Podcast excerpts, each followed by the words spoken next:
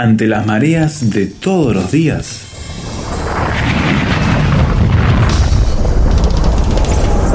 Llegamos a tierra firme.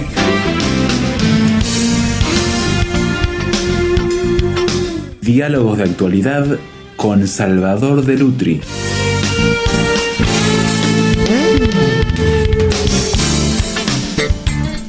¿Le gustan las estadísticas? ¿Las lee? ¿Las sigue? ¿Trata de informarse con ellas? Hoy queremos seguir charlando con Salvador acerca de este tema tan interesante que tantas puntas nos pone delante para poder de alguna manera analizar. Cuenta la historia que en 1949 la Fuerza Aérea Norteamericana estaba investigando los efectos de la desaceleración en los pilotos. Un voluntario viajaba en un vehículo impulsado por cohetes que corría sobre rieles y tras alcanzar alta velocidad era frenado bruscamente. Un sistema de sensores monitoreaba sus reacciones. Al efectuarse las primeras pruebas, cuentan los que vivieron esa época, los instrumentos no registraron nada. El capitán que había diseñado todo el equipo, Edward Murphy, o Murphy, como usted quiera llamarlo, descubrió entonces que inexplicablemente todos y cada uno de los electrodos había sido conectado mal. En una conferencia de prensa declaró el otro día que si hay dos o más maneras de hacer algo y una de ellas conduce al desastre, es seguro que alguien hará eso. De allí en adelante se hizo tan popular esta frase que se ha generado, Salvador, lo que hoy llamamos como la ley de Murphy o la ley de Murphy. ¿Qué te parece? Bueno, yo creo que esa, esa ley es la negación de las estadísticas, ¿no? Es traer el fatalismo a la estadística, ¿no? Dicen que si una, una tostada eh, se, le, se le pone mermelada de un lado y se cae, seguramente va a caer del lado de la mermelada. bueno, yo creo que tiene dos posibilidades, caer de un lado y del otro, pero eh, Murphy eh, afirma que va a caer del lado de la mermelada. Y creo que esto es llevar el, asunto al fatalismo o creer en la, en la supina estupidez del ser humano, que siempre va a hacer las cosas mal. Sí, sí. Eh, por supuesto que esto es bastante discutible y a veces en algunos casos uno comprueba que esa supina estupidez este, está presente. Lamentablemente. Lamentablemente. Pero creo que de ahí hacer una ley, este, creo que tiene más de humor las leyes de Murphy que, que de realidad, ¿no? Que indudablemente hay un sentido fatalista, que tal vez sea lo más peligroso si uno se toma estas leyes en serio. Eh, porque fatalmente las cosas van a salir mal, está diciendo. Sí, sí. Y que, que las cosas salgan bien eh, implican un, una actitud y un sacrificio por parte del hombre eh, y un compromiso tan fuerte que no puede dejar nada o no debe dejar nada librado al azar. Ahora, yo creo que cuando se organiza algo, nuestra capacidad humana tiene que ponerse al máximo para no dejar nada librado al azar. Por supuesto, por supuesto. Eh, si no, la organización tiene riesgos. Pero todos sabemos, porque trabajamos, porque organizamos, porque formamos parte de, proyectos, que muchas cosas, a pesar nuestro, siempre quedan libradas al azar, ¿no es cierto? O siempre quedan libradas al factor humano, al factor humano o quedan libradas a, la dirección de Dios, ¿no es cierto? No podemos, no podemos estar en todas las cosas, ¿no es cierto? Y hay cosas que se escapan y que esas, esas cosas que se escapan este, no pueden calcularse. Eh, pero si yo aplico la ley de Murphy, por ejemplo, digo, bueno, si vamos a hacer una concentración al aire libre, seguro que va a llover. ¿no? Bueno, puede ser que llueva, puede ser que no llueva, no está dentro del control, pero tampoco puedo ser tan fatalista, ¿no? Por eso el sabio Salomón escribía en los proverbios que el que mira las nubes no prosperará, ¿no? Porque el que se pasa mirando para arriba únicamente qué es lo que va a pasar, no, no va a hacer absolutamente nada creo que si podemos conseguir un toldo para que no sea el aire libre, hay que conseguirlo, pero que en muchos casos es imposible eso, por lo tanto, hay una parte que tenemos que dejar en manos de Dios no en manos de la fatalidad. Y ahí creo que es cuando nos diferenciamos de, de Murphy, ¿no es cierto? En que él habla de una fatalidad. Ahora, yo creo también que se ha magnificado la frase. Porque yo me imagino a Murphy dirigiendo este proyecto y organizando todo y preparando todo y que fue alguien y conectó los cables mal, ¿no? Y sale mal y hace un papelón público y entonces me lo imagino a él presentándose delante de la gente, de la opinión pública para decir, miren señores, si algo puede salir mal, uno siempre se va a encontrar con un tonto que lo haga salir mal, ¿no es cierto? Creo que es que hay más de rabia en lo que él dijo que, que de querer establecer una ley. Y creo que el que estableció la ley lo hizo de broma, ¿no? Es decir, bueno, esta es la ley de Murphy, si una cosa va a salir mal, puede salir mal, seguro que va a salir mal. No sé si eso lo podemos tomar como una verdad absoluta como lo toman todos. Creo que no, que no debe ser tomado como una verdad absoluta. Creo, por el otro lado, que tampoco, como decíamos en nuestro programa anterior, las estadísticas pueden ser tomadas como una verdad absoluta. Creo que es una verdad relativa, ¿no? Que las estadísticas tienen una verdad, pero una verdad relativa. Y por otro lado, que muchas veces la estadística se usa, se manipula, se interpreta eh, tendenciosamente. Y acá es cuando este, hay que tener mucho cuidado, porque es indudable que, que, que la estadística se maneja también en su interpretación por la ideología de la persona, ¿no es cierto? Y que de pronto se puede dar vuelta una estadística para hacerle decir exactamente lo contrario de lo que dice. Claro, se acotan ciertos periodos de tiempo de medición, se dejan ciertos márgenes afuera y altera la media y los promedios o los datos que se quieran invertir y está falseando la realidad, está mintiendo con los números. Yo veo a veces a los ministros de Economía de América Latina hablar de los avances de su país. Y entonces dicen, este, vamos muy bien, porque la desocupación bajó dos décimas, ¿no? Y yo digo, bueno, en, países que tienen el 18, 20, 25% de desocupación o más, bajan dos décimas y dice, va bien, porque hay menos desocupados. Y es verdad, pero para el que está desocupado, es cierto que no tiene trabajo, a él no le interesa dónde está en la estadística, a él lo que le interesa es tener trabajo. y, e incluso si él dice, bueno, bajó un 50%, este, somos optimistas, hay que pensar siempre que la realidad humana no pasa por la estadística, que la estadística marca gente que está sufriendo, ¿no es cierto? Entonces creo que muchas veces las estadísticas, que uno no puede discutirlas, pero dejan de ver el problema humano que hay detrás. La minoría también vive, también sufre, también este, padece todo eso. Y entonces uno tiene que tener en cuenta esa, esa realidad, ¿no? Eh, creo que estamos en un momento muy difícil donde, bueno, hemos llegado a la exageración con respecto a la estadística y nos hemos olvidado de la, de la realidad humana, nos hemos olvidado del problema del, del hombre que hay detrás de la estadística. Y por eso te traje aquí un poema que con mucho humor sobre la estadística hizo eh, Trilusa, que es un fabulista italiano del siglo XX tiene muchísimas fábulas y yo lamento que las traducciones de sus fábulas no son tan populares, ¿no? Pero sus poemas tienen un sarcasmo muy especial que hay que tener en cuenta. Y él tiene un poema que se llama La estadística. Y él dice, ¿sabes qué es la estadística?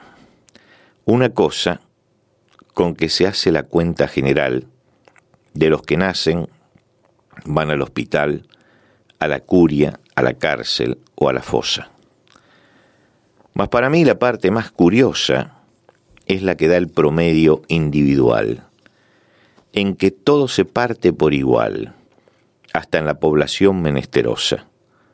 Por ejemplo, resulta sin engaño que según la estadística del año, te toca un pollo y medio cada mes, y aunque el pollo en tu mesa se haya ausente, entras en la estadística igualmente porque hay alguno que se comió tres. ¿Qué tal? y yo creo que este es una, este, este, muy aguda su eh, observación. Sí, esta ironía de Trilusa, creo que dice muchas, muchas verdades, ¿no? Cuando dicen, bueno, a cada uno le corresponde, este, un pollo, un pollo y medio por mes para, para seguir con la historia. Pero todos sabemos que hay quien, quien tiene mucho más y esa distribución individual, ¿no? Ese per cápita ¿no? Por cabeza, Sí, sí, sí, ¿no? ¿Qué hacemos? Creo que justamente es una de las exageraciones de la estadística que nos lleva a que falsiemos una realidad y a lo que nos trae, lo que nos trae Trilusa es a esto. La realidad, la realidad humana está más allá de la estadística. A mí no me interesa que mi- la estadística diga de que yo me estoy comiendo un pollo y medio cada mes. El asunto es que yo tengo que ver el pollo y medio en la mesa. No lo veo. No, no lo veo, ¿no? Entonces, por más estadística que tenga, la estadística no crea la realidad. La estadística es un pálido reflejo de la realidad, porque la realidad es que alguien se comió tres, ¿no? Este, entonces creo que esta, este, esta ironía de, de Trilusa es lo que marca el- la falacia de la estadística cuando se la utiliza como una palabra santa. Claro, y eso a veces se ve reflejado, por ejemplo, en los salarios promedios o salario este, que, que es el reflejo, digamos, dicen, de lo que es la realidad económica del país. Y uno ve los números y dice, pero este, ¿es eso realmente lo que gana nuestra gente? Cuando se ve esas desviaciones eh, en marcar dentro los, de los parámetros los casos bien altos que tiran hacia arriba números que marcan realidades que no son este, las que está viviendo la gente, ¿no? Y por eso tenemos algunos países que este, están estadísticamente bien, pero que cuando uno llega se encuentra con grandes bolsones de pobreza, porque hay una acumulación de riqueza en algunos sectores, ¿no? Y hay una tremenda pobreza en otros. Por eso yo creo que hay que dejar las estadísticas a los especialistas para que analicen, para que marquen tendencias, pero tenemos que manejarnos con otros parámetros también, que son los parámetros de la realidad que muchas veces desaparece detrás de los números de la estadística. Hacemos una pausa en la charla, ya volvemos hablando de números, estadísticas, opinión pública, cómo maneja usted su vida. Ya seguimos.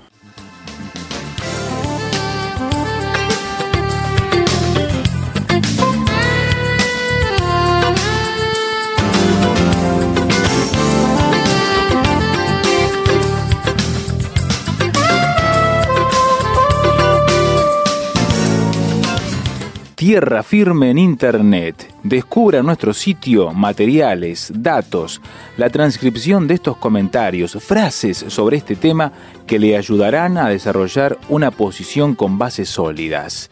Visítenos en www.tierrafirmertm.org www.tierrafirmertm.org Tierra Firme es una producción de Radio Transmundial.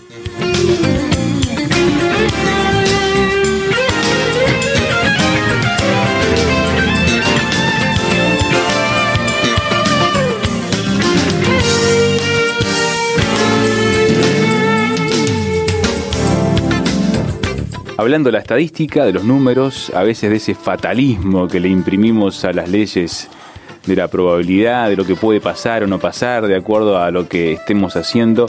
Eh, me gustaría introducir, Salvador, una frase de Francis Schaeffer en el libro El gran desastre evangélico, se llama el, el libro. Él dice que lo único que la sociedad tiene hoy en día son valores relativos, basados en resultados estadísticos, o la decisión arbitraria de aquellos que tienen el poder político o legal. Y pensando en esto, me nos poníamos a pensar justamente lo que vos decías de la tiranía, a veces de las encuestas, las estadísticas y cómo nos regimos para tomar decisiones en lo ético, en lo moral, basado en cuestiones de opinión pública. Por ejemplo, alguien dice, el tanto por ciento de la población de tal país cree que es necesario y bueno aprobar el aborto, para poner un caso. O el tanto por ciento de la población de nuestra ciudad cree que es bueno legalizar la unión eh, homosexual.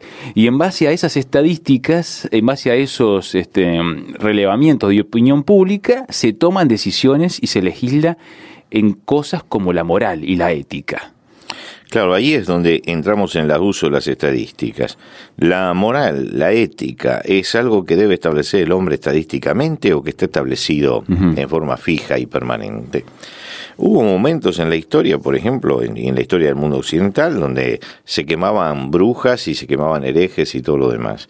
Y uno, y uno dice, las estadísticas en ese momento marcaban que la gente aprobaba que se los quemaran. Claro. Hoy los querríamos quemar este, y tendríamos un montón de voces en contra porque la tendencia de la gente es hacia otro lado. Pero de pronto hay un desastre de cualquier tipo este, y la gente dice que lo maten, ¿no? Lo que quiere decir que la, lo que la multitud dice siempre es voluble, es de acuerdo a los estados de ánimo. ¿Se puede manejar una sociedad siguiendo únicamente los estados de ánimo? Hmm. O hay que buscar otros parámetros. Claro. Yo creo que hay que buscar otros parámetros, es decir, que hay que buscar otras bases sobre las cuales desarrollar la sociedad. La sociedad no puede desarrollarse de acuerdo a lo que los grupos de influencia, los que hacen lobby, las eh, minorías, en muchos casos muy bien organizadas, or, sí. bien organizadas, este, eh, tratan de imponer leyes que si se universalizaran llevarían a la sociedad al desastre. Sí. ¿no? Uh -huh. Entonces creo que acá tiene que haber principios. Creemos en el principio de defensa de la vida. ¿No? Entonces tenemos que decir no al aborto, ¿no es cierto? Si creemos en los principios de las leyes naturales, tenemos que ponerle coto a todas las desviaciones que haya. Eh, no podemos seguir viviendo por las estadísticas y la mayoría lo quiere. Y yo creo que en este momento, lo que decía Francis Schaeffer en su, en su libro, es lo que nosotros estamos viviendo, que hoy no sabemos para dónde vamos, entonces le preguntamos a la mayoría. Claro. Es la más fácil, parece. Claro, y en general la mayoría no son, no, no, no es que tenemos un mundo de gente eh, culta y razonable. Todos sabemos, y seamos honestos y veraces y quitémonos la careta, ¿no es cierto? Que si hay tanta demagogia y tanto engaño, es porque las mayorías son incultas, no preparadas, no razonan, no piensan y se dejan llevar por las presiones de los medios. Claro, además la persona media no puede conocer de todos los temas que se manejan diariamente y ser especialista en temas de bioética, en temas de, bueno, lo que es el aborto, homosexualidad, en temas de moral, este, en temas económicos, en todo lo que haya alrededor y pedirle una opinión calificada, ¿no? Claro, y bueno, yo creo que ahí es donde estamos justamente en este falso progresismo de este tiempo. Creemos que es progresismo permitir todas las cosas, que esto nos lleva a la adultez y esto es un síntoma inequívoco de que estamos en plena decadencia, de que nos estamos cayendo, no que estamos construyendo algo mejor. Y es notable que yo, que voy, vos sabés que voy dando conferencias en, en, en varios lados, siempre me encuentro con gente que está de acuerdo con esto. En general nunca me he encontrado con alguien que está en desacuerdo. Pero es lo contrario de lo que dicen los medios. Lo que quiere decir que los medios de difusión, manejados siempre por algunas minorías, están tratando de manipular la a la opinión pública para establecer principios destructivos para toda la comunidad. Uh -huh. Y en esto tenemos que estar muy atentos. ¿no? Eh, si realmente quieren establecerse estas leyes, hay que formar foros pluralistas con representatividad real no la representatividad que, que se, se, manipula como se ha hecho hasta este momento, con representatividad real. Y entonces tenemos que pensar que si somos democráticos, las mayorías deben respetar a las minorías, pero las minorías tienen que entender que son minorías y no pueden establecer leyes para las mayorías. Claro, ¿Mm? claro. Creo que esto es muy importante en este momento, porque es subrayar los principios, subrayar los valores por encima de lo que marquen las tendencias que se manejan. Uh -huh. El mundo nuestro, lamentablemente, está muy influenciado por los medios. Y los medios de difusión no razonan, hablan para niños de 12 años. Y está perdiendo el mundo occidental la capacidad de razonar, está perdiendo la capacidad de pensar se está manejando por eslogan.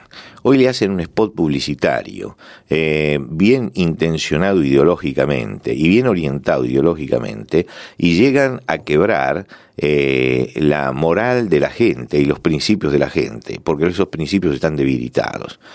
De pronto se hacen películas eh, que presentan casos que son patológicos y los presentan tan edulcorados que llega un momento que uno está de acuerdo con la desviación que la persona tiene.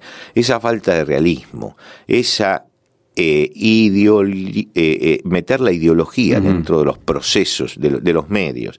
Esa manipulación que se hace de la gente realmente a mí me da asco. Pienso que hay gente tan baja, pero tan baja como para tratar de presentar en esos envases cosas que desvíen a la gente de sus principios.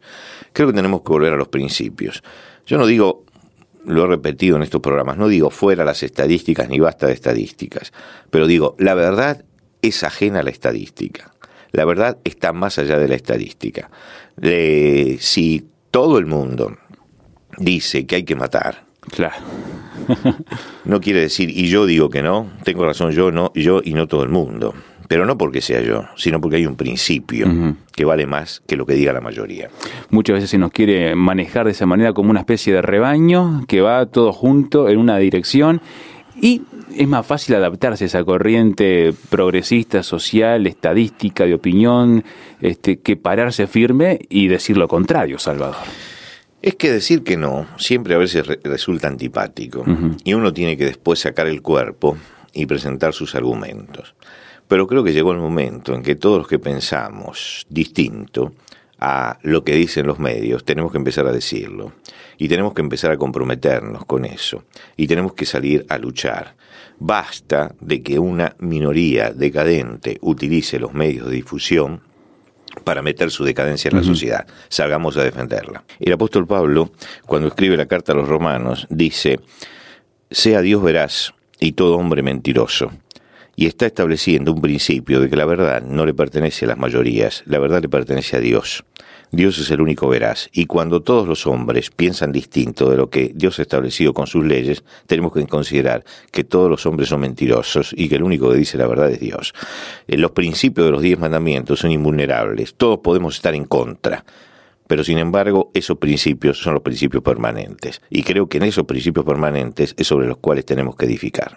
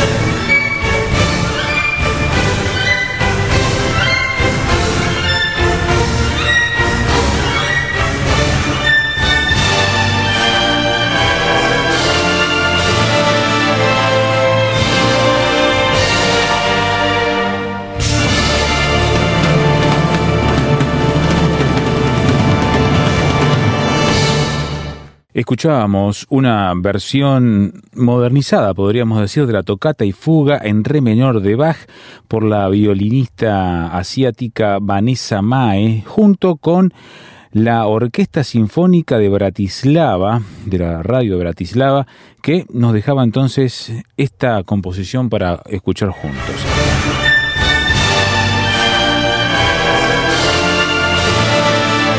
Necesitamos ahora saber su opinión de lo que ha escuchado en esta charla con Salvador de Lutri.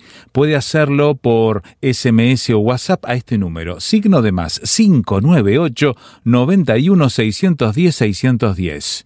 Audio o texto, como prefiera, va de vuelta al número, signo de más 598 91 610 610. En internet, tierrafirmertm.org Allí podrá escuchar el audio, podrá descargarlo, podrá opinar y compartirlo. Tierrafirmertm.org y acceder a toda la biblioteca digital del programa, la conexión a las redes sociales y ponerse a punto con toda la comunidad que intercambiará opiniones con usted. Tierrafirmertm.org. También escúchenos y síganos en Spotify, donde estamos subiendo también con el nombre de Tierra Firme de RTM el canal que también también tiene nuestros audios en ese formato. Todo puede encontrarlo a partir de nuestro sitio web tierrafirmertm.org. También le esperamos aquí mismo la próxima edición cuando anunciemos una vez más. Tierra Firme